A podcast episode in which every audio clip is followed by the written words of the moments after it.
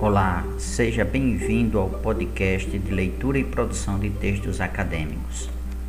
Estamos apresentando uma série de entrevistas com os pesquisadores da Universidade Federal Rural do Semiárido. Na entrevista de hoje, Josineide, aluna do primeiro período de Letras Português, me fará três perguntas relacionadas à minha área. Vá lá, Josineide.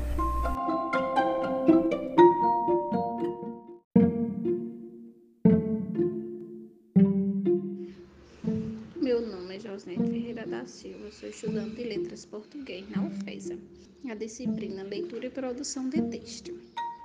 Como veio a ideia de falar sobre o processo de produção do sentido da mídia, mais especificamente do sentido construído nas propagandas das sandálias havaianas? Olá, Josineide.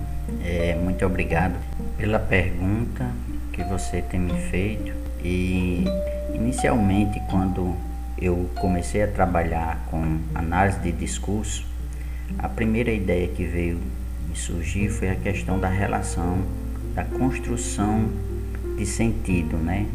Entre aquilo que nós, enquanto brasileiros, nos identificamos com aquilo que as pessoas, o estrangeiro, percebe da vida ou do que é um brasileiro. E daí surgiu a ideia de como trabalhar o sentido dentro da mídia, ou seja, como a mídia ela constrói o sentido da identidade brasileira com o conhecimento ou com as características daquilo em que o estrangeiro compreende o que é um ser brasileiro ou como age, como pensa um brasileiro. Então foram essas é, essa indagação que trouxe primeiramente a ideia dentro do meu trabalho no mestrado. Só que de lá para cá realmente eu não tenho trabalhado nessa área né, da análise de discurso. Mas nós temos outros professores que trabalham, temos professores no departamento que trabalham nessa área. Mas a sua pergunta foi muito pertinente, uma vez que, que, as, que nós não temos às vezes consciência daquilo em que a, o estrangeiro pensa de nós enquanto característica nacional, né? enquanto um ser com características, peculiaridades é, da, da região ou do país, né? certo? Isso influencia, claro, diretamente na maneira de nós agirmos. Espero que tenha respondido essa primeira pergunta. O artigo publicado no ano 2017, no qual fala sobre o convenção de fonética automática para as formas linguísticas de variedade linguística potiguar, é falado sobre o processo de transcrição das formas gráficas de uma língua para as formas fonéticas. Aí, como ocorre esse processo de transcrição? Pois é, do, quando eu saí do meu mestrado, eu trabalhei no meu doutorado em outra área, né, na área da linguística computacional. É a área que atualmente eu, eu pesquiso e trabalho, tanto relacionada à questão da, de corpos de fala, que é na parte da transcrição fonética, quanto na, no estudo das sentenças, certo? Mas vamos lá, vamos à sua pergunta. É, no caso, o processo de transcrição fonética, é, partindo né, da forma gráfica para a forma fonética, ela, ela se dá por meio de um processo que a gente chama de transistores, certo? Na verdade, é você converter um sistema de símbolo gráfico para uma convenção de símbolos fonéticos. Então é uma relação, não é uma relação, na verdade, não é uma relação de um para um, porque na fala você pode perceber na fala e a escrita são, são diferentes, certo?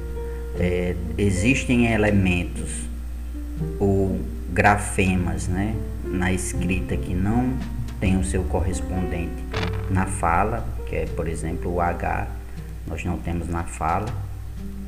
Mas nós temos também letras, ou, ou o que a gente chama também de dígrafos, que ocorrem na escrita e que representa apenas um som.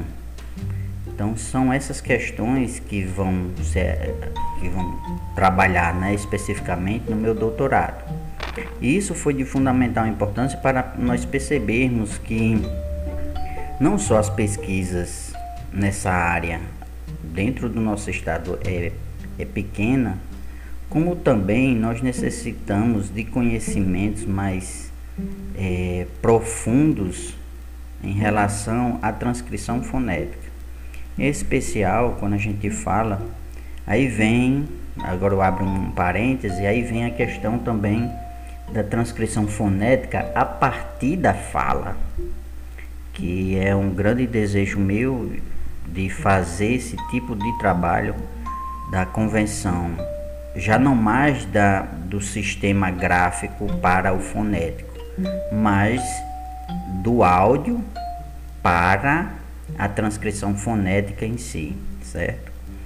É, então eu acredito que nessa relação, como se deu esse processo, ou como se dá o processo de, de transcrição, se dá através da entrada, de uma entrada que se faz por meio de, da, das formas gráficas, que é a forma ortográfica da língua, e sai o conjunto de símbolos fonéticos referente ao símbolo gráfico que, que são escritos, certo? Ocorre nesse, então eu tenho o que a gente chama de input, que é a palavra ortográfica, e o output, que é a palavra fonética, né? a forma como é falada na nossa região. Inclusive, são poucos sistemas que tem no Brasil para tratar dessas questões. Foram analisados 16 cartas linguísticas fonético-fonológicas, extraídas dos Atlas Linguísticos do Centro-Oeste Potiguar e do Atlas Geolinguístico do Litoral Potiguar, da autoria dos pesquisadores Silva, 2012 e Pereira, 2007. A pergunta é: qual motivo essas cartas foram analisadas? Essa sua pergunta está muito relacionada à segunda que eu, é, que eu abordei né, em relação ao, ao sistema de transcrição fonética. Pois bem, para eu fazer esse sistema de transcrição, eu precisei, na verdade, de conhecimentos ou de estudos da variação da língua portuguesa falada no na nossa região, especialmente falado no centro-oeste potiguar e em, em algumas cidades dessa região, para eu ter uma noção de, de quais são os fenômenos que seriam objetos de, de transcrição fonética. Porque uma transcrição fonética ela é diferente de uma transcrição fonológica. A transcrição fonética a gente leva em consideração a fala do indivíduo a transcrição fonológica, a gente leva em consideração a língua falada pelos indivíduos. É, são coisas. A, a gente acha que não são diferentes, mas são bem diferentes nesse sentido. Tá certo? É tanto que um sistema de transcrição fonética é diferente de um sistema de transcrição fonológica, certo? Mas eu precisei, o motivo maior de ter utilizado essas cartas fonéticas do, dos pesquisadores né, Pereira e, e Silva foi o fato de, de ter um conjunto de conhecimentos da, da, dos fenômenos falado, os, os fenômenos da fala potiguar. E a partir dessas informações que eu obtive nas cartas fonéticas, eu comecei a desenvolver o sistema que fizesse justamente a transcrição com base nesses fenômenos. Isso vocês vão ver com mais detalhe essas informações quando vocês estiverem na disciplina de fonética e fonologia, onde é, tratar dessa questão da fala e do sistema fonológico, tá certo? Mas é, o motivo maior foi esse. Pois obrigado.